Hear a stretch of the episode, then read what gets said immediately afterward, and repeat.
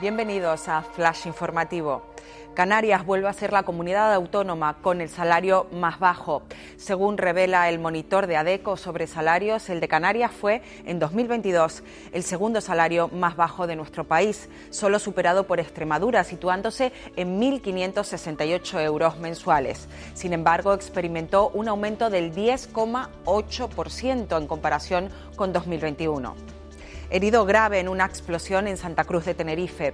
Hoy jueves un trabajador ha resultado herido de carácter grave tras una explosión en Santa Cruz de Tenerife, concretamente en una fábrica de hielo situada en el barrio de Barranco Grande. Esta persona fue trasladada con urgencia al Hospital de la Candelaria reclaman más zonas de sombra en el sur de Tenerife frente a las olas de calor.